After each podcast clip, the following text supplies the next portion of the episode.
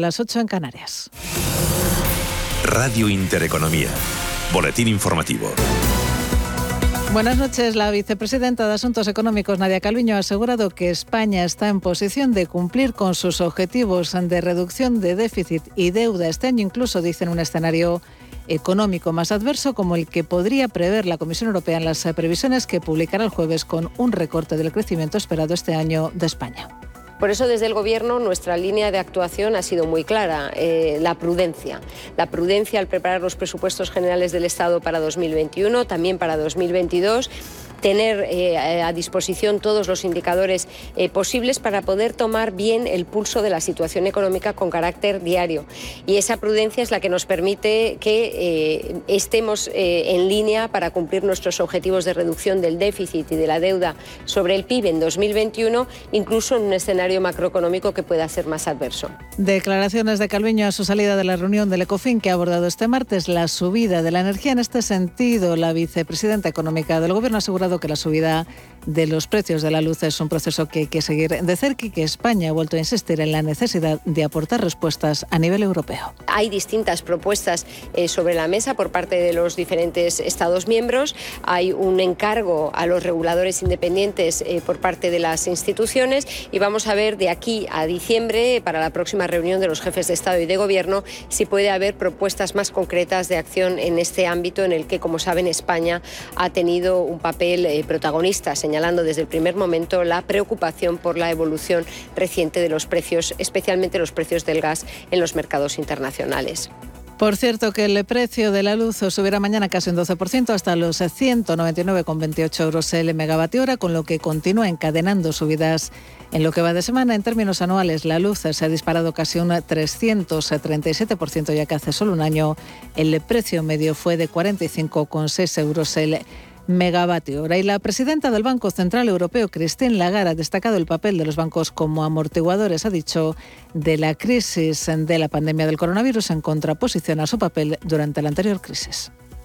Just as the banking sector has contributed to a successful solution to the crisis, a diferencia de crisis anteriores, los bancos no han sido parte del problema, sino la solución, ha dicho Christine Lagarde durante su intervención en el foro sobre supervisión bancaria del Banco Central Europeo, donde ha incidido en que la pandemia ha sido una crisis excepcional, al igual dice que la respuesta de los responsables políticos, ya que adoptaron una respuesta común para abordar, dice Lagarde, este choque sin precedentes. En los mercados financieros se cierre prácticamente en tablas del IBEX 35, que ha terminado el día con un tímido repunte del 0,05% a pesar de contar con Telefónica e Inditex en la zona alta de la tabla. El resto de plazas europeas han terminado con caídas y signo negativo también en Wall Street tras los máximos alcanzados en jornadas anteriores y tras conocerse el índice de precios de producción de octubre, antesala de los datos de inflación que se publicarán mañana y que se ha mantenido en el 8,6% interanual en línea con lo esperado. Con todo, en estos momentos el Dow Jones de industriales cede un 0,47%, se colocan los 36.260 puntos. Recortes también para el SP500 del 0,42% a 4.682 puntos, mientras que el Nasdaq cotiza con una caída del 0,75% a 16.213 puntos. Otras noticias. El presidente francés Emmanuel Macron acaba de anunciar que a partir del 15 de diciembre las personas mayores de 65 años necesitarán la tercera dosis para mantener su certificado COVID en el país para la mayoría de espacios públicos. Una campaña ha été lancée depuis la fin de l'été a partir del 15 de diciembre se lleva más de seis meses vacunado una persona mayor de 65 años, dice Macron, deberá justificar la tercera dosis de refuerzo para extender la vigencia del pase de salud. Declaraciones del presidente francés cuando el país vecino ha notificado más de 12.400 nuevos casos de coronavirus en las últimas 24 horas. Continúan escuchando Radio Intereconomía, se quedan ya con Gema González y Visión Global. La información volverá dentro de una hora.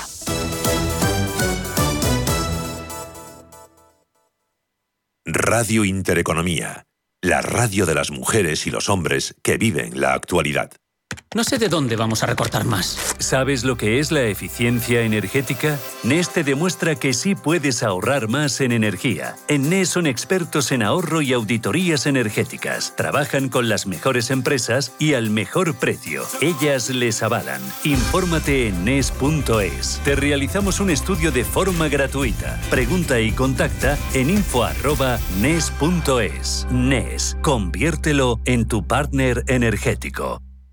¿Qué tipo de piel tienes? ¿Te la cuidas? ¿Te proteges del sol? ¿Se te cae el pelo o se te hinchan las piernas? ¿Qué perfume puedes regalar? Deja de buscar en internet respuestas confusas porque ahora en Belleza Capital estarás enterado de todo esto y mucho más. Los sábados de 11 a 12 de la mañana en Radio Intereconomía con Katia Rocha.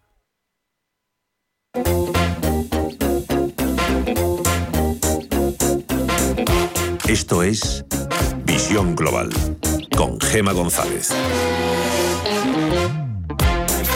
Es martes 9 de noviembre, eh, es, pasan seis minutos de las 9 de la noche, una hora menos en la comunidad canaria.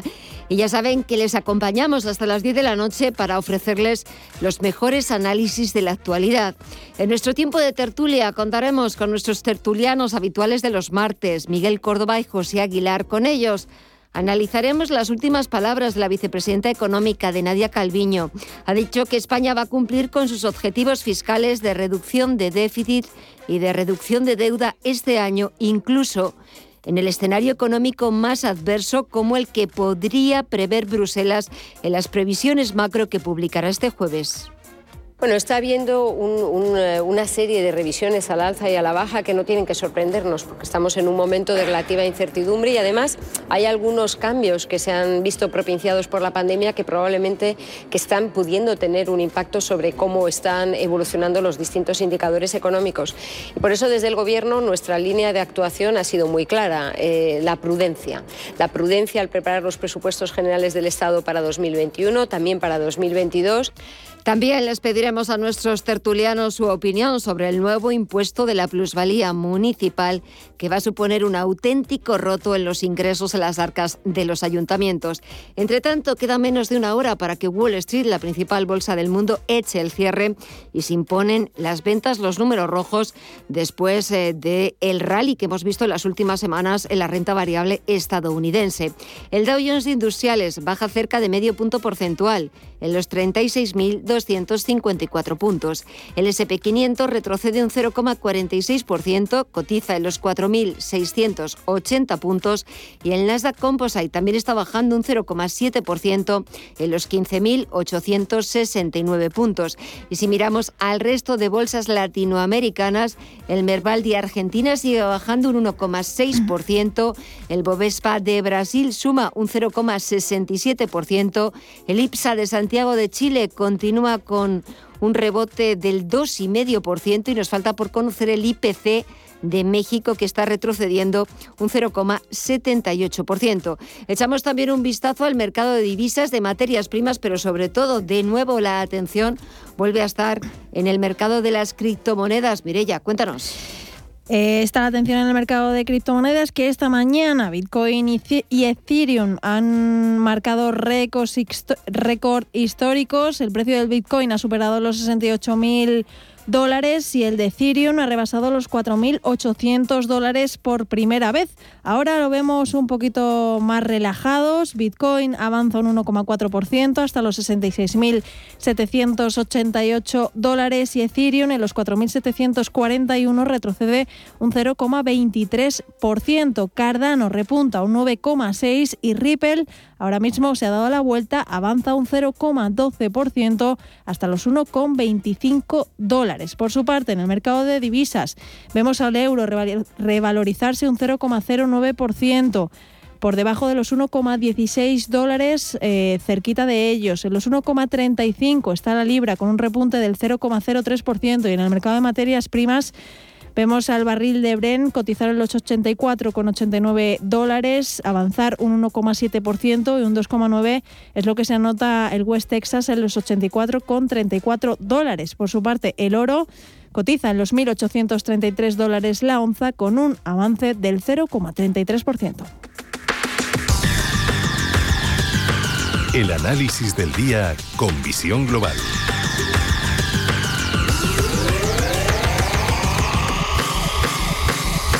Y el análisis lo buscamos con Rafael Ojeda, analista macro global y asesor en Fortis Fan. Rafa, muy buenas noches. Hola, buenas noches. Bueno, ¿cómo ves Wall Street? Es verdad que hoy estamos viendo una pequeña corrección, una pequeña recogida de beneficios, pero la verdad es que está imparable. ¿eh? Sí, la verdad es que eh, las medidas que ha tomado el gobierno norteamericano de ir postergando lo, más, lo máximo posible el taper tantrum y que no haya alternativas reales a la, a la renta variable, porque la renta fija está a unos tipos de interés eh, minúsculos, bueno, pues está haciendo pues que obviamente pues que la renta variable pues mm, coja coja velocidad de crucero y la verdad es que no ha hecho más que batir récord tras récord y obviamente ya desde un punto en el que nos encontramos tiene cierto sentido que, se recojan beneficios en determinados puntos, ¿no? Obviamente no no es nada que, que no salga de ojo. Eh, mañana, eh, la referencia macro por excelencia de la semana, ese dato de inflación en Estados Unidos. ¿Cómo prevés que salga? Pues yo preveo que no va a salir demasiado bien. Eh, lo que ocurre es que tendrán un buen argumento para defenderlo. Yo pienso que la inflación en Estados Unidos es coyunturalmente alta y que la Reserva Federal, al igual que aquí también Christine Lagarde, no nos cuentan toda la verdad y consideran que, como ya hemos dicho muchas veces, ¿no?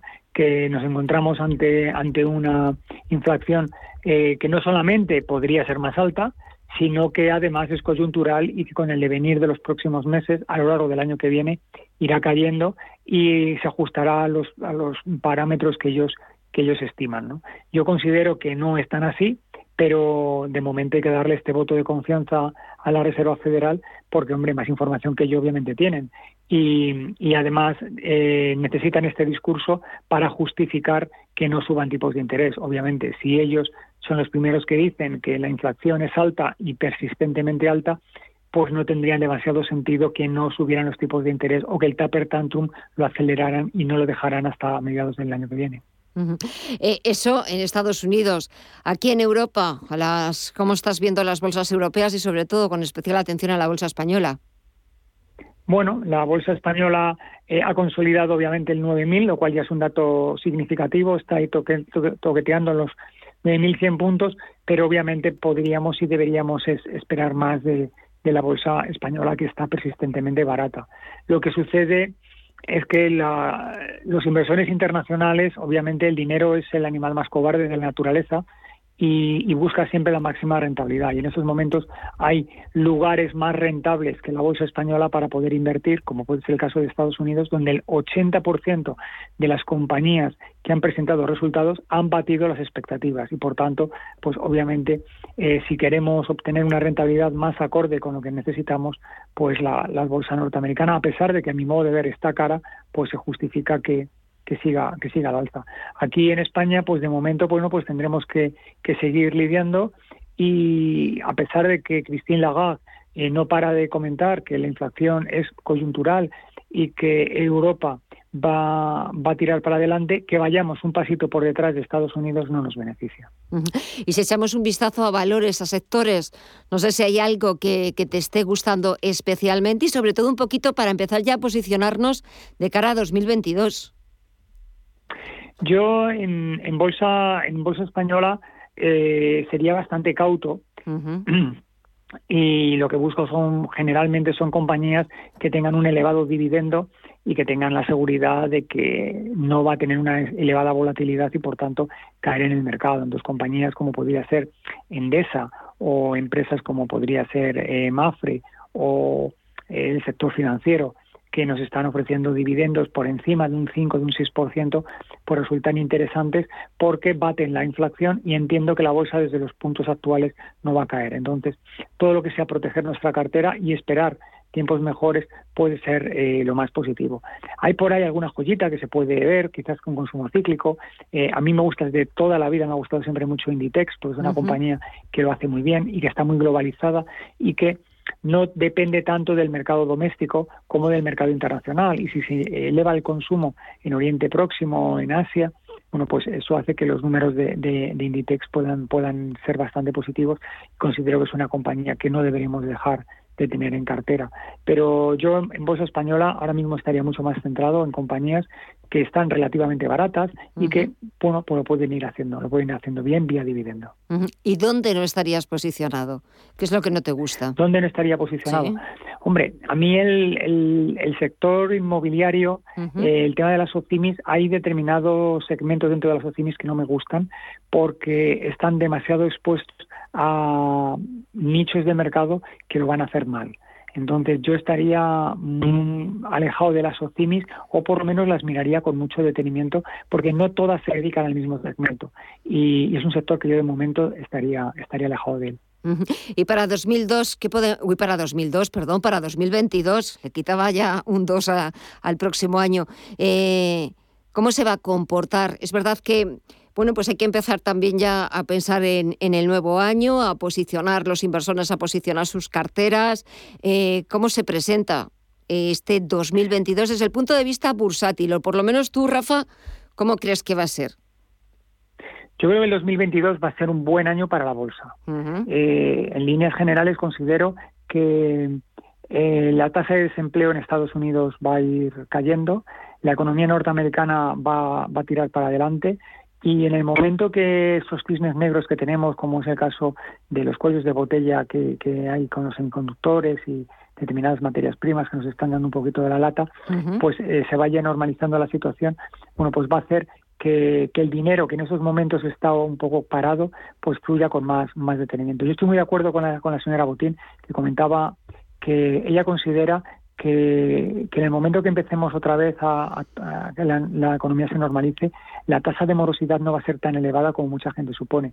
Si la tasa de morosidad no se dispara, probablemente el sector financiero, eh, al calor de las subidas de tipos o de la previsión de subidas de tipos en Estados Unidos y de que el, el sector financiero puede ir a hacerlo bien, bueno, pues el sector financiero puede arrancar y puede tirar eh, tirar adelante. Que el sector financiero le vayan las cosas bien y que empiece a dar rentabilidad y buenos números, bueno, pues es una buena noticia para que otros sectores de actividad pues también lo hagan bien. Yo creo que en líneas generales, habida cuenta que la bolsa española está barata, en el momento que la economía se normalice, pues todo irá bien. Tenemos, como siempre, el típico cisne negro, eh, que las relaciones dentro del gobierno pues se rompan entre, mm. entre Podemos y el Partido Socialista, nos encontremos en una situación de, de parón, de una posible crisis y que tengamos elecciones anticipadas son cosas que, que, que, no que no deberían de pasar que no creo que sucedan pero que siempre está ahí no que, esas cosas puedan suceder. Entonces eso pues, pues obviamente pues nos, nos volvería para atrás o que aparezca una nueva variante del, del covid que Dios quiera que no sea así. Entonces como los cisnes negros no los podemos barruntar, hay que contar con ellos, pero hay que estar muy pendientes de que esto pueda suceder. pero si no hay situaciones de estas, considero que la bolsa lo va a hacer bien. Sobre todo porque es verdad que a la bolsa lo que menos le puede gustar es la incertidumbre ese momento que vea esa incertidumbre, eh, pues ya sea política, por eh, pues, eh, quizás ese posible adelanto electoral aquí en España, o una nueva variante que sea mucho más contagiosa, que se propague rápidamente, o los casos que desgraciadamente están volviendo a aumentar en algunos países de Europa. Es cierto que la bolsa, el dinero, porque al final detrás de la bolsa lo que hay es dinero, el dinero huye de todo lo que sea incertidumbre y de lo que pueda dar miedo. Sí, tú muy, muy bien indicas, pero yo creo que además hay otro elemento importante que mucha gente no lo, no lo considera. Wittmann, que es el gobernador de, del, del, Bundesbank, eh, bueno, pues abandona, abandona el Bundesbank, ha hecho un gran trabajo y es el principal halcón que teníamos dentro de Europa. Eh, la marcha de Wittmann en este momento abre pie para que Alemania pueda tener un gobernador que sea más dovish, que, sería una muy buena noticia porque tendría una mejor sintonía con Christine Lagarde, porque todos sabemos que Alemania siempre es la que aprieta un poco el cinturón para que, que en Europa suban tipos de interés, para que sean más restrictivos, y lo que necesita Christine Lagarde es apoyo por parte de, del Bundesbank para poder implementar una, una, una política más acomodaticia. Yo hasta cierto punto yo estoy más de acuerdo con Whitman que con Christine Lagarde, pero eh, hay que darle por lo menos el voto de confianza a quien está al mando del timón para que, lleve el, barco como quiere llevarlo. Y Christine Lagarde lo que necesita es que los halcones la dejen un poco trabajar. Y creo que la medida de Whitman de apartarse por motivos personales, mm, eh, creo que es una muy buena noticia para que, Europa pueda tomar esta medida DOBIS y quizás poder, poder eh, arrancar en mejores condiciones. Pues eh, dejemos que la señora Christine Lagarde siga trabajando, que el Banco Central Europeo eh, siga trabajando. Eh, intentemos no ponerles todavía más trabas de, de, las que ya hay. Rafael Ojeda, analista macro global y asesor en Fortisfan. Muchísimas gracias por el análisis. Que pases una muy buena semana y hasta pronto. Muchísimas gracias. Un fuerte abrazo. Adiós, buenas.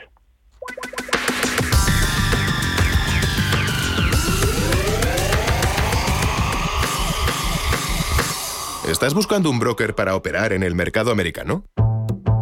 eBroker te ofrece futuros y opciones de CME Group, con tiempo real gratuito, garantías intradía y comisiones muy competitivas.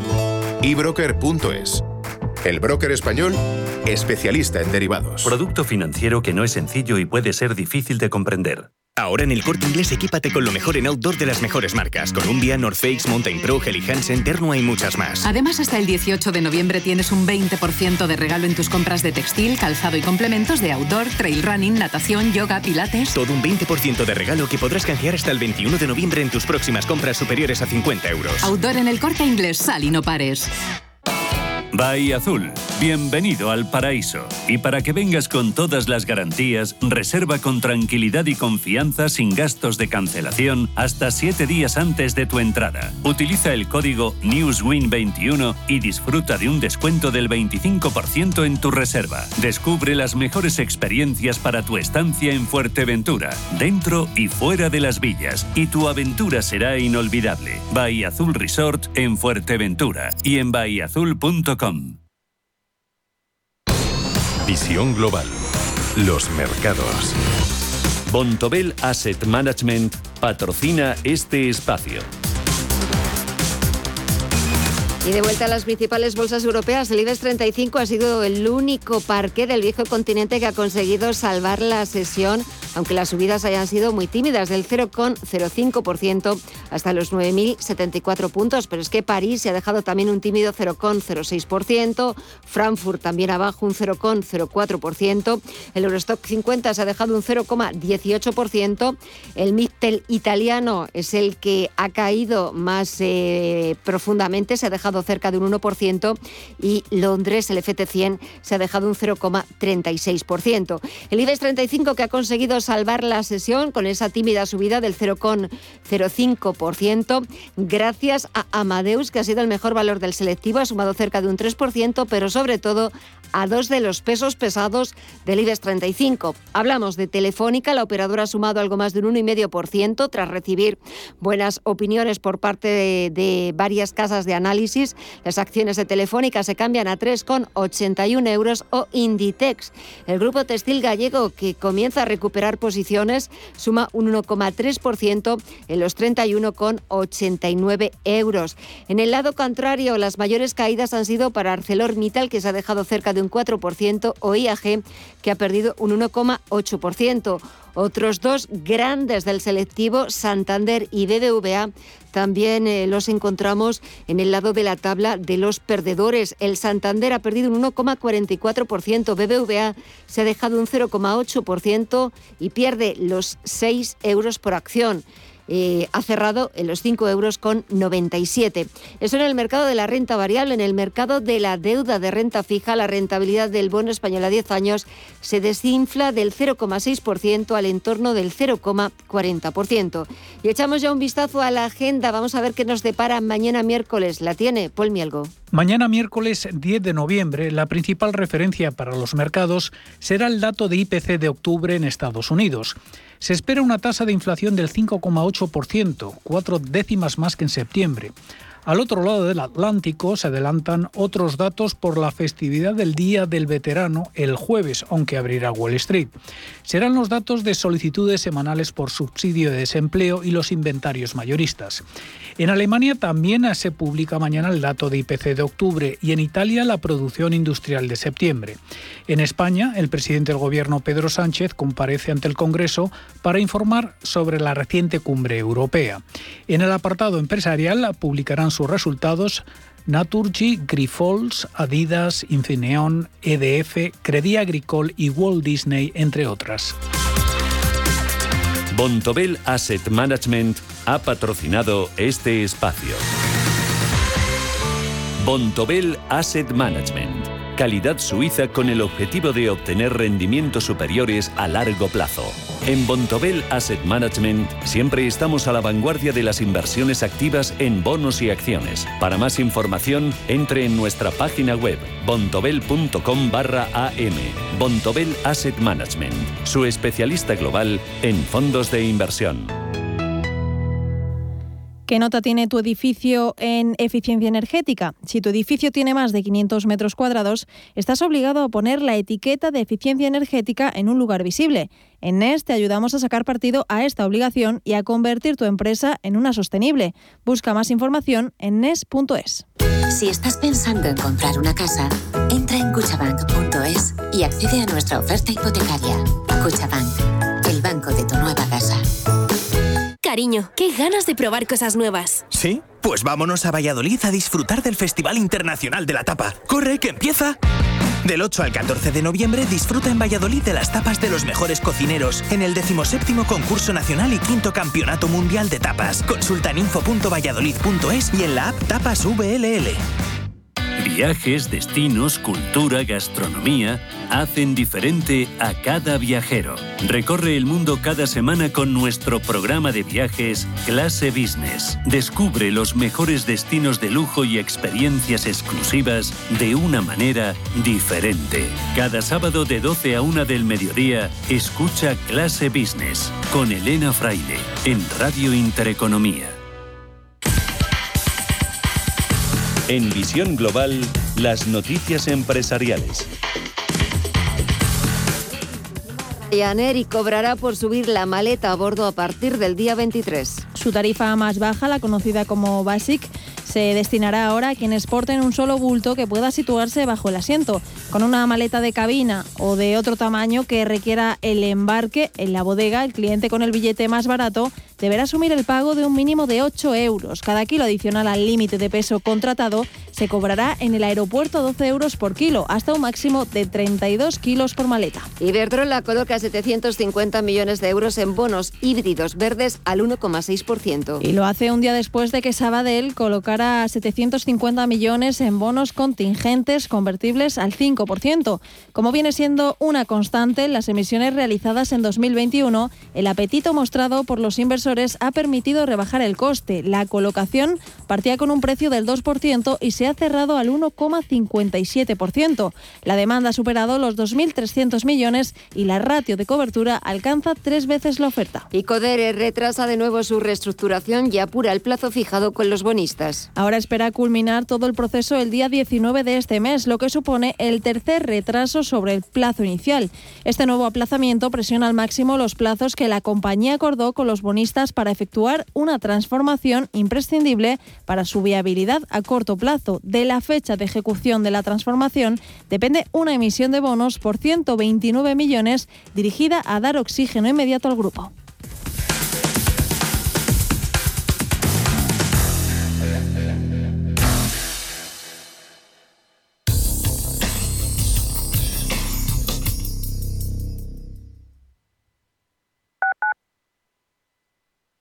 Si quieres mejorar tu formación o tu empleo, apúntate a los cursos gratuitos de formación profesional para el empleo de la Comunidad de Madrid. Podrás elegir entre más de 13.000 cursos. Infórmate en tu oficina de empleo o llamando al 012. Financiado por el Ministerio de Educación y Formación Profesional. Comunidad de Madrid. Quiero alquilar mi casa, pero ¿y si los inquilinos no me pagan o no cuidan el piso o tengo quejas? Deja de preocuparte, porque en Renta Garantizada te protegen de todo. Cobrarás tu alquiler todos los meses aunque no pague el inquilino y se ocupan de la gestión del día a día. Y tú, tranquilo. Infórmate en el 910 1095 o en rentagarantizada.es. Alquiler garantizado. Desde 2002, el restaurante Asador Yumbe ofrece lo mejor de la cocina vasca en Madrid. La selección cuidada de los productos desde su origen y el trato cercano son señas de identidad de nuestro restaurante. En Iyumbe apostamos por una cocina en la que priman los sabores, basada en el producto de temporada y que mima al máximo la calidad de sus platos. Estamos en Madrid, en Paseo de la Castellana 172, en el 91 867 5902 y en La Moraleja, en Avenida de Bruselas 9, en el 91 490 1096. Restaurante Asador Iyumbe. Si quieres mejorar tu formación o tu empleo, apúntate a los cursos gratuitos de formación profesional para el empleo de la Comunidad de Madrid. Podrás elegir entre más de 13.000 cursos. Infórmate en tu oficina de empleo o llamando al 012. Financiado por el Ministerio de Educación y Formación Profesional. Comunidad de Madrid. Hola, soy Javier García Viviani. Presento Cierre de Mercados en Radio Intereconomía. Cierre de Mercados es como el punto en la I. Un programa que deja las cosas en su sitio. Di que nos escuchas.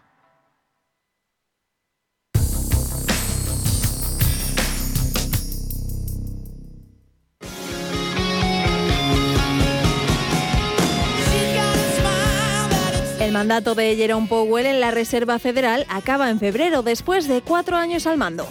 A medida que se va acercando la fecha, cada vez son más los demócratas que consideran necesario un cambio de rumbo al frente del organismo. De hecho, en un comunicado conjunto publicado por Político en septiembre, los congresistas presionaron a Joe Biden a reimaginar la Fed centrándose en eliminar el riesgo del cambio climático y en lograr avances en materia racial y de justicia económica. Alexandra Ocasio Ortez, junto a otros progresistas de la Cámara de Representantes, han pedido insistentemente el relevo de Powell. Y no han sido los únicos, porque en la última semana del mes de septiembre, la senadora de Massachusetts, Elizabeth Warren. Over and over. You have acted to afirmó que no respaldaría a Jerome Powell para que continuase encabezando el organismo en un segundo mandato a partir de febrero, acusándole de que una y otra vez ha actuado para hacer que su sistema bancario sea menos seguro, lo que le convierte, por ende, en un hombre peligroso para encabezar la Reserva Federal. El nombre que sonaba y cada vez lo hace con más fuerza es el de la gobernadora de la Reserva Federal, Lael Brainard. going to remain attentive to the risk that what seem like que fue nombrada por el presidente Barack Obama en 2014 y es actualmente la única demócrata que forma parte de la Junta de Gobernadores de la Fed y que ha contribuido al objetivo del pleno empleo. Además, supervisa la estabilidad financiera en la Reserva Federal y el sistema de pagos, un área en la que el Banco Central ahora está innovando con el desarrollo de un sistema de transacciones instantáneas y la consideración de una moneda digital. El nombre de Brainard ahora suena con más fuerza porque, según Bloomberg, ha sido entrevistada en la Casa Blanca como candidata para el puesto. Y lo cierto es que Joe Biden We'll be making those announcements fairly quickly. Uh, ya avisó el pasado 2 de noviembre desde la cumbre climática de Glasgow que tomaría una decisión con bastante rapidez debido a que llevaban bastante tiempo dándole vueltas a la decisión.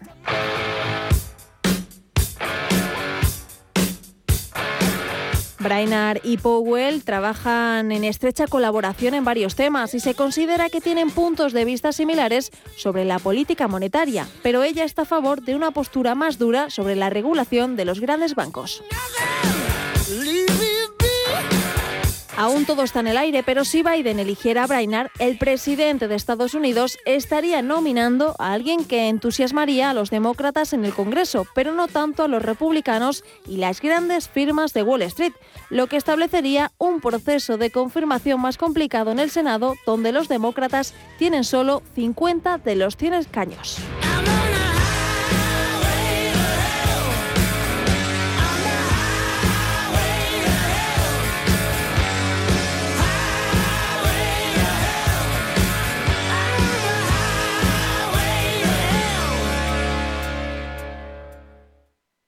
Atención inversores, desde Radio Intereconomía y XTV os invitamos al evento online de Bolsa del Año.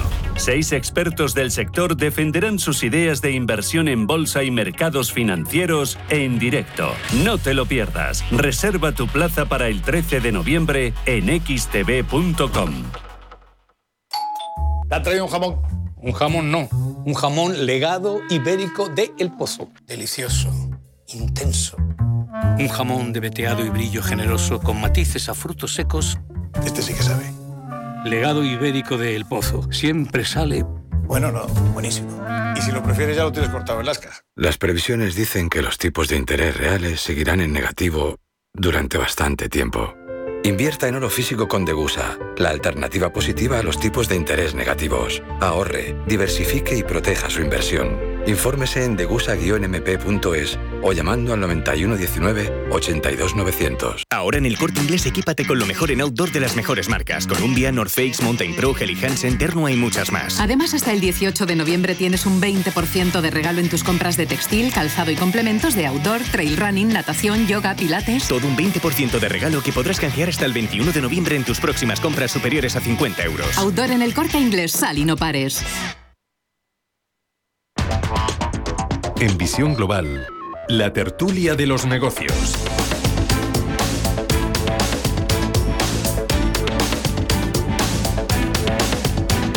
Y comenzamos ya nuestro tiempo de tertulia. Comenzó saludando a José Aguilar, socio director de Minvalue. José, muy buenas noches. Hola Gema, muy buenas noches. Y también doy la bienvenida y saludo a Miguel Córdoba, profesor de Economía y Finanzas. Miguel, muy buenas noches a ti también. Hola, buenas noches Gema, mucho gusto estar con vosotros. Bueno, señores, empezamos ya esta segunda semana del mes de noviembre, este festivo del Día de la Almudena. No sé si queréis que empecemos por eh, Miguel, por esa reforma del impuesto de plusvalía. Es verdad que va a suponerle un auténtico roto en las arcas, en los ingresos del ayuntamiento. A ver, ¿por dónde empezamos y por dónde cogemos este nuevo impuesto? ¿Era necesario reformarlo o calcularlo? Dime. Mm, No es que sea un nuevo impuesto, es un impuesto que simplemente se, tenía que cambiar dentro de esas reformas del sistema fiscal español que deberíamos hacer, muchas además que faltan, porque efectivamente no tiene no tenía mucho sentido el modelo que se estaba usando, que en el fondo era tremendamente lesivo para los, los contribuyentes, ¿no? Porque decir, el ayuntamiento cogía y decía, venga, va, pues aplico unos coeficientes no sé qué y ganes o pierdas y a ti te meto el hachazo fiscal. Eso era injusto y lógicamente al final ha habido gente que lo ha recurrido porque había muchos casos en los que tú comprabas por 10, eh, vendías por 8 y, encima resulta que tenías que pagar impuestos. Y pues he perdido dinero, ¿qué, sentido tiene esto?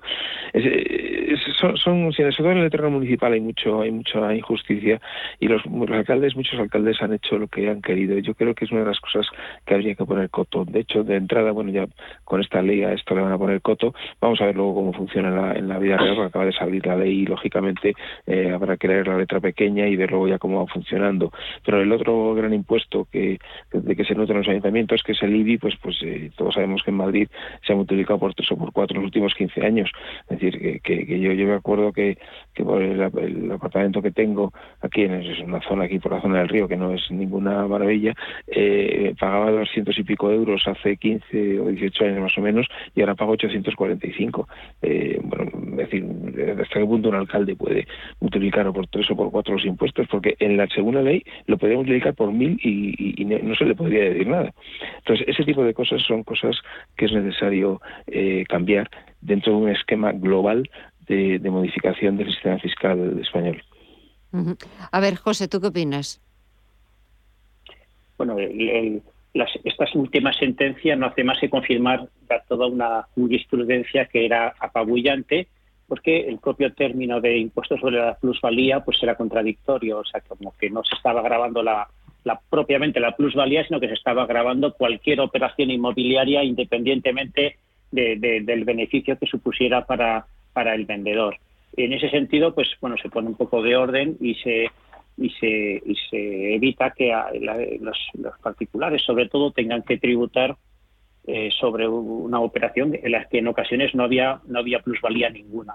Ahora bien, esto plantea, digamos, eh, varios problemas. El primero se refiere a la propia al propio modelo de financiación local. que es un poco lo que han dicho los ayuntamientos en estos días, más allá de que esta nueva, de que la nueva ley pues les permita de nuevo recaudar por este concepto, es probable que la recaudación sea inferior y no olvidemos que el impuesto sobre la plusvalía era la segunda fuente de ingresos para los ayuntamientos ¿eh? después del IBI. Y los ayuntamientos, no, lo olvidemos, pues gozaban de una cierta, en general, ¿eh? gozaban de una cierta salud financiera pero un recorte drástico de una de sus principales fuentes de ingresos pues pueden suponer puede suponer un duro varapalo para los, sus para su financiación y en ese sentido pues eh, ahora mismo la cuestión no es solamente cómo se reforma este este impuesto este tributo sino sobre todo cómo se redefine el modelo de financiación local lo cual es importante porque realmente los ayuntamientos dependen gran cantidad de servicios eh, de servicios directos al ciudadano y, bueno, pues esos, esos servicios hay que asegurarlos. Y, luego hay un, hay otro segundo problema, al menos hay muchos más, ¿eh? pero hay un segundo problema que se deriva de la propia seguridad jurídica. Hay voces que, atachan, digamos, la, fórmula empleada por el gobierno, pues de, que no es suficientemente sólida. Y estas cosas no se improvisan, es decir, que si en estos momentos los ayuntamientos tienen seis meses, pues para redefinir su, modelo, digamos, de, tributación por este concepto, pero eh, si, si, si luego pues este esta esta ley pues es, es, recurrida y de nuevo pues eh, se crea un vacío legal a este respecto pues se sigue poniendo se prolonga no esa esta provisionalidad en el sistema de financiación local. O sea que yo creo bueno me felicito digamos a, todos los contribuyentes que no tengan que pagar cuando, cuando no les correspondía pero queda pendiente por supuesto la, la definición de nuestro modelo de financiación local. Eh, Quería también hablar y comentar eh, el artículo que aparece hoy, que, lo he visto también eh, mm, eh, por que lo han tuiteado y, durante todo el día. Ese artículo de, Financial Times en su edición de hoy que hace un demoledor análisis sobre la economía española y que titula España la retrasada de Europa. Según este diario británico, este retraso se debe, entre otras cosas, por el débil consumo de las familias españolas muy amenazadas por los contratos temporales. A ver, Miguel, ¿qué opinas? ¿Somos los retrasados de eh, Europa? pues eh, yo creo que es una perogrullada. O sea, imagino que que el señor de Financial Times ha escrito el artículo, pues, eh, pues simplemente ha constatado lo que los demás llevamos constatando desde hace muchos años. Eh, los salarios en España son bajísimos, son en muchos casos mitad que los europeos. Eh, pues, lógicamente, ¿cómo vas a consumir? Vamos a ver, si es mileurista y vives en Madrid y te meten en, yo qué sé, 600 o 700 euros de alquiler, que, que, no te queda mucho para lo que es Madrid, ¿qué, ¿qué te queda para consumir? Claro, es que es que es un problema, o sea, eh, al final que estás pues tomando pizzas y cosas de estas, ¿no? Entonces, eh, hay poco consumo en, en España, sí, claro, pero es que un señor danés que cobra dos veces y pico más que en español, la media de salarios en, está en 57.000 euros, pues si tú cobras de media 57.000 euros de salario, pues evidentemente puedes consumir mucho. Eh, si cobras la media en España, que está en 26.000 y pico, pues pues puedes consumir muy poco, porque buena parte se te va, te digo, en alquileres y en en, suministros, en, cosas que tienes, cosas básicas. Al final a la gente le queda muy poco dinero para consumo. Entonces, el, es es el círculo vicioso, la que se muerde la cola. Los empresarios pagan muy poco salario, eh, eh, bueno, pues por lo que sea, siempre lo hemos dicho, pues el problema que tienen de que no invierten ni más de, de que no, no, no tienen sus propios productos en general y que, que, bueno, pues que no, que hay mucha gente que compra por vende por 15 y, se llaman empresarios, pero realmente no lo son. Entonces, al final, eh, para poder competir con Europa lo hacen a base de bajos costes laborales. Esos bajos costes laborales, en un país en el que tenemos 15 un 15% de, de, paro estructural, pues hace que, se acepten los salarios que se te ofrecen, porque es que si no, pues, los va a coger otro. Entonces, eh, tormenta perfecta. Mucha gente que quiere trabajar y que no consigue eh, un salario, y los empresarios dicen, bueno, pues oye, pues pago poco, que seguro que viene alguien y ocupa el puesto. Y, con, y lógicamente, pues esos salarios se institucionalizan y el consumo pues no, no tira. A ver, José. Sí, el artículo del Financial Times, bueno, mm. en el fondo eh, recoge eh, fuentes, muchas de ellas españolas, es decir, eh, analistas de, nuestro país que hacen una valoración crítica acerca de la evolución de nuestra economía, pero también hay que decir que algunos de, las, de los datos que presenta son datos que yo considero relativamente coyunturales. Es cierto que nuestra economía pues puede ser extraordinariamente criticada, como todas, en realidad pero sobre todo lo que ponen, ponen el énfasis es, eh, bueno, por supuesto la inflación, ¿no? Una inflación por encima del 5%, eh, pues que está motivada fundamentalmente por el incremento del coste de la energía, que en España es cierto que nos ha afectado de manera superior a, la de otros países de nuestro entorno. Ahí tenemos un primer problema, es una, inflación en estos momentos un poquito desbocada. Luego, efectivamente, que en el último trimestre pues decepcionó la, evolución de nuestro consumo interno, que se quedó bastante por debajo, o sea, se disminuyó, claramente respecto de, los trimestres anteriores, y luego que nuestro crecimiento está siendo también más débil ¿no? que el de otros países de la zona euro y, menos, por supuesto, de que, lo esperado por el gobierno. de todas estas cosas, pues efectivamente no, son, no son buenas noticias y, presentan un panorama poco halagüeño. Somos de, los principales receptores de las, de, las ayudas europeas eh, eh, para eh, ante la situación de la pospandemia pero puede ser un dinero pues que caiga en un, en, pozo sin fondo. De todos modos, insisto que algunos de estos elementos son coyunturales, espero al menos. que el hecho de que la inflación siga desbocada pues se, deriva exclusivamente o casi exclusivamente de, del, coste de la energía, pues porque eh, previsiblemente a lo largo de los próximos meses puede tender a equilibrarse.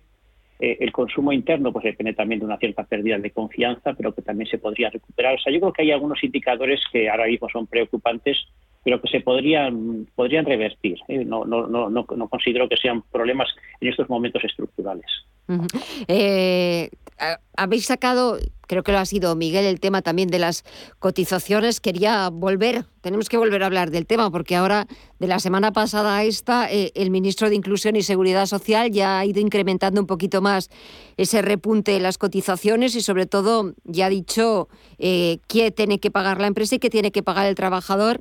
Lo digo sobre todo porque hoy ha contestado el presidente de la COE, Antonio Garamendi, que claro, está totalmente en contra de esa subida de las cotizaciones porque dice que no es el momento más adecuado. A ver, Miguel. No, no, es que no es el momento y sobre todo porque volvemos a lo de siempre, habría que cambiar el modelo de la seguridad social, no ponerle tiritas como le encanta poner a José Luis Escribá. Eh, subir un 0,6% y, eh, y eh, que, creo que son dos tercios y un tercio o algo así, lo que empresa y trabajador. mire usted, eso es una tirita. Eso al final, ese 0,6%, pues al final va a suponer, pues nada, un poquito, no sé, 2.000, 3.000 millones al año, algo así. El trabajo de la seguridad social es, es mucho más grande. Es decir, con este tipo de cosas lo único que haces es marear la perdiz y enfadar a los agentes sociales. Eh, sobre todo porque, como ya comenté la semana pasada, eh, las cotizaciones de las empresas son excesivas en España en comparación con Europa. Somos el país que más alto lo tiene. El 76% de las cotizaciones sociales son de las empresas, cuando en, Europa es un 50, poco más del 50% de, de media, pero, pero en general, ¿eh? o sea, nadie hace lo que hace en España. Es decir, los, los trabajadores pagan muy poca seguridad social eh, en, España, a pesar de que luego se quejen mucho de la pensión que reciben. Y cae sobre, todo sobre las empresas. Y eso efectivamente es un problema para la contratación, porque eh, si el empresario, aparte del sueldo que te paga, tiene que pagar otro 23% adicional eh, a la seguridad social, pues bueno, realmente es, mucho dinero para él el, coste laboral. Al margen, que, y que, tal y como he dicho antes, los salarios sean bajos. Eso, eso, no, eso no quita. Pero sí es cierto que luego tienen la pella esta de la seguridad social y si, encima se la por subir más, pues no me extraña que el señor Garamendi pues diga que, esto de qué va. A ver, José, ¿de qué va esto? Sí, la, sí el, el, señor Garamendi pues reprocha al gobierno pues es la falta de oportunidad por incrementar, en el fondo incrementar el coste de factor trabajo, los costes laborales en un momento en el que pues nuestras empresas eh, están pasando por unas serias dificultades y, entonces pues eh, luego también comentar pues, que en términos comparativos eh, las empresas españolas pagan un 30% por encima en cotizaciones que las del resto de Europa. Pero antes, eh, antes eh, comentábamos el, problema de, los salarios en España, que son bajos. Y son bajos en parte porque el diferencial de salario no es tan grande eh, si lo comparamos, eh, si, nos, referimos a, los costes laborales, ¿no? Efectivamente, las empresas españolas pagan poco comparativamente a sus empleados, pero el tener empleados les cuesta mucho, en, el sentido de que unas cotizaciones sociales altas incrementan los costes laborales, a la, empresa lo que le importa es lo, lo, que le cuesta tener a los empleados, ¿no? Y ahí, lógicamente, se imputan los salarios y se imputan también pues eh, todos los costes asociados, como por ejemplo las cotizaciones. Si las cotizaciones son muy altas, obviamente los salarios son más bajos, ¿no? Y en ese sentido, pues, eh, eh, como también decía el señor Garamendi, pues al final pues son más impuestos, ¿no? Más impuestos pues que lastran la competitividad de nuestras empresas y por lo tanto pues también dificultan la recuperación del empleo. Eh, eh, eh, bueno, pues efectivamente estoy de acuerdo con Miguel en el sentido de que estos son parches, son reacciones pues que de alguna manera ponen de manifiesto que algo hay que hacer ¿no? ante, ante una potencial quiebra ¿no? del sistema de la seguridad social. Entonces, este tipo de medidas, pues lo que muestran, el mensaje que lanzan es que no hay inacción, que estamos reaccionando, que estamos intentando crear un fondo de reserva para ese momento terrible en el que los, los baby boomers eh, pues eh, masivamente eh, pasen a, a, recibir sus pensiones y abandonen ya el mercado laboral por jubilación, pero efectivamente esto es un, pequeño parche, un pequeño remedio. Cualquier ayuda es buena, no, no, hay que descartar, ni, porque no hay una solución única y probablemente pues todo pase entre otras cosas, por subir un poco las cotizaciones sociales, pero no es obviamente ni la solución eh, única ni la que ni la que finalmente va a resolver el problema. Fijaros, estoy leyendo en, en la edición digital del diario Expansión, están desvelando cómo es el modelo red que planea el Gobierno para sustituir los ERTE. Dice que las empresas que no recoloquen a sus trabajadores en su propio grupo deberán abonar al Fogasa el 50% de la indemnización por despido improcedente que les hubiera correspondido a los afectados. A ver, Miguel, ¿cómo suena esto? Eh, bueno, eh, se trata de poner, eh, tenemos otro día feliz, ¿no? Pero bueno, eh, se trata de, poner trabas a que a que se despida gente. O sea, evidentemente lo que se intenta es decir, oye, las empresas tenéis que recolocar a los empleados, se acaban los ERTES el 28 de febrero y los tenéis que colocar. Y si no los colocáis, os meto ahí pues una pella, si los despedís, pues tenéis que pagar un 50% hasta el. Es que, decir, en el fondo se trata de generar efectos disuasorios para que que, puedan aumentar las listas del paro, no es otra cosa. Yo la verdad es que si una empresa está mal, eh, eh si, si yo tengo, si la empresa va a abrir, que hay muchas empresas que se mismo están zombies, eh, yo creo que, que, va a contratar a los empleados. Y si puede abrir, pero necesita eh, menos plantilla porque está un poco agobiada, pues hombre, si encima le obligas a tener que hacer esos pagos, pues a lo mejor le das la puntilla. Yo sinceramente creo que este tipo de cosas eh, no deberían hacerse. O sea, creo que los ERTE se han prorrogado demasiado tiempo, no tenían que haberse producido y le está costando mucho dinero al gobierno, eh, y, bueno, a todos, nos está costando a todos, ¿no? Eh, pero luego este tipo de, de, actuaciones a mí no a mí no, a mí no me convence. Yo creo que, que, el gobierno ya tiene que, que, dejar de intervenir en el mercado laboral y que, que, que, solo, que las empresas y los trabajadores que vuelen solos y que se produzca la lógica eh, oferta-demanda y, que, que, que, volvamos a la normalidad. A ver, José. Sí, claramente el gobierno lo que pretende es que, que no se aproveche la situación de la pandemia, eh, esos expedientes de regulación temporal de empleo, pues que permitieron que las personas pudiesen mantener ingresos, ¿no? En esos momentos tan terribles. O sea, que al final eso fue una medida necesaria, pues para para que muchas familias pudiesen tener recursos básicos para atender sus necesidades. Entonces, el, planteamiento del gobierno es, vamos a, vamos a intentar que toda esa masa de, trabajadores que, se, que se cogieron al ERTE, pues eh, sus empresas no, aprovechen la, ocasión para, eh, pues para hacer un recorte de plantilla, para ajustar su capacidad productiva a la demanda real, para reducir costes, etcétera, ¿no? Y entonces de nuevo pues se trata a las empresas pues como sospechosas verdad pues de, una ambición desmedida completamente en perjuicio de los trabajadores cuando en realidad pues las empresas que más quisieran ¿no? que, contratar al mayor número posible de empleados porque sería una señal excelente de que de que su negocio va bien de que de que pueden atender a una demanda creciente etcétera. Eh, eh, entonces bueno es como es como poner la pistola en la sien a las empresas y decir, oye, pues si la, si la gente que, que está en ERTE pues no son reincorporados, pues preparados porque os va a caer un buen palo, ¿no? En algunos casos, pues puede ser, puede haber motivos, ¿no? Pues para mm. incentivar. Yo, yo haría incentivos positivos, ¿no? Mucho más que esta especie de amenazas en las que en las que si una empresa no contrata a las personas que están ahora mismo en, en ERTE es porque probablemente no tiene la capacidad de hacerlo. Y si además pues eh, se, les penaliza de esa manera, pues, pues en algunos casos pues probablemente se ponga en riesgo su propia viabilidad. Yo creo que son medidas que hay que, tomar de manera mucho más cuidadosa y, sobre todo buscando el fin, que yo creo que el fin es muy, muy bueno. O sea, el fin es eh, conseguir que, se consolide la creación de empleo, que y que la gente pues, que ha quedado temporalmente sin trabajo pues lo pueda recuperar. O sea, el fin es bueno, pero yo creo que el medio no, no lo es tanto, ¿eh? sobre todo porque con medidas puramente coercitivas es muy difícil que, las empresas pues hagan lo que en el fondo les apetece y quieren hacer, que es incrementar su actividad, lógicamente crear empleo y crear riqueza. eh, Miguel, ¿quieres añadir algo más sobre esto? Sí, no, que, que efectivamente, absolutamente de acuerdo con José. Yo, yo de todas formas creo que el gobierno eh, ha, improvisado demasiado en toda esta situación desde que empezó el tema de los ERTES. Y sabes que hubiera hecho un, análisis con los primeros meses de las empresas que entraban, de por qué entraban, de si realmente eh, esas empresas eran viables o no, de si, no sé, si, si realmente tenían ventas eh, con carácter previo a la pandemia, y todo ese tipo de cosas.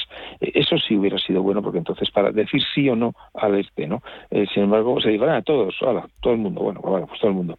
Pero claro, eh, al final han quedado unos restos, hay unos 190.000 empleados ahora mismo en ERTES eh, y, esos 190.000, pues hombre, con los meses que llevamos ya, con más o menos todo abierto, pues si no si están en el ERTE y sus empresas no los contratan y las empresas no abren, a lo mejor es que, como he dicho, son empresas zombies.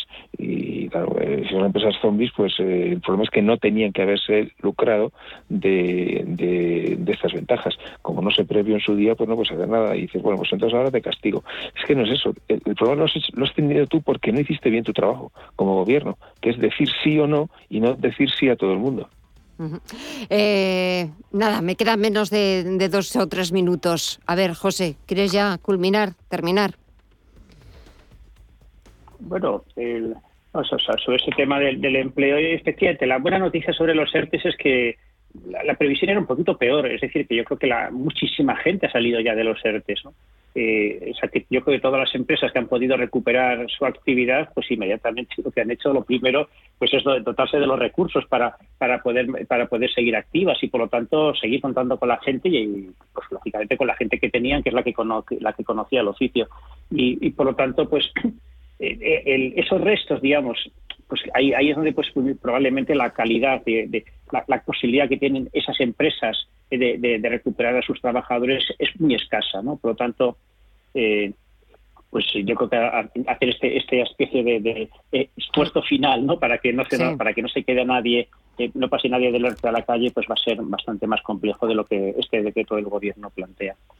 Bueno, veremos cómo se va desarrollando todo, veremos a ver qué que nos va deparando eh, la semana, que nos va deparando también este último tramo del año de 2021 porque ya dentro de poco ya empezarán también todas las casas de análisis, todos los organismos, instituciones, etcétera, a empezar a hacer previsiones para 2022 y a empezar a escribir la carta a los Reyes Magos. Luego otra cosa será a ver lo que nos traen sus majestades, ¿no? De cómo comenzar 2022.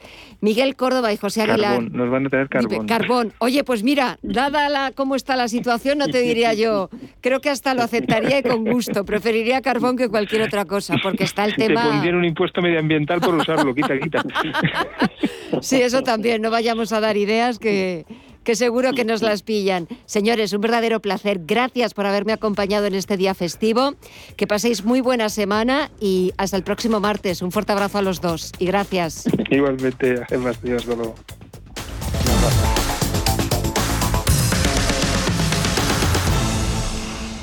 ¿Tu hipoteca está contaminada por el IRPH?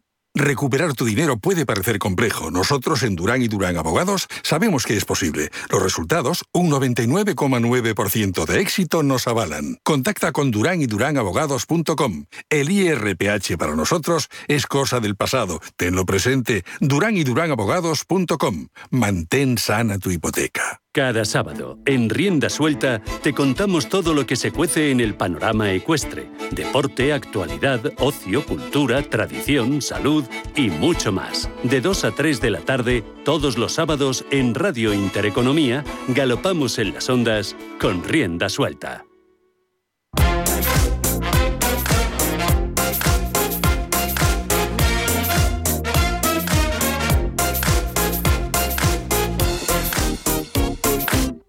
Así ponemos punto final a este festivo, a esta edición de Visión Global de este martes 9 de noviembre.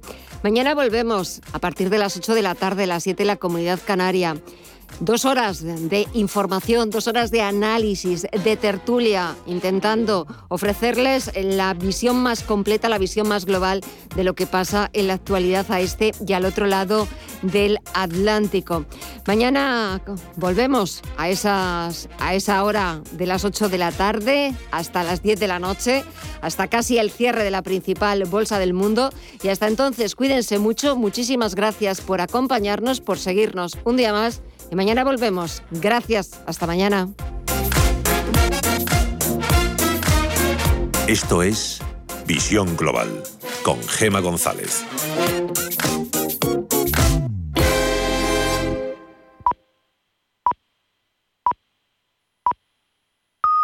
Son las 10 de la noche, las 9 en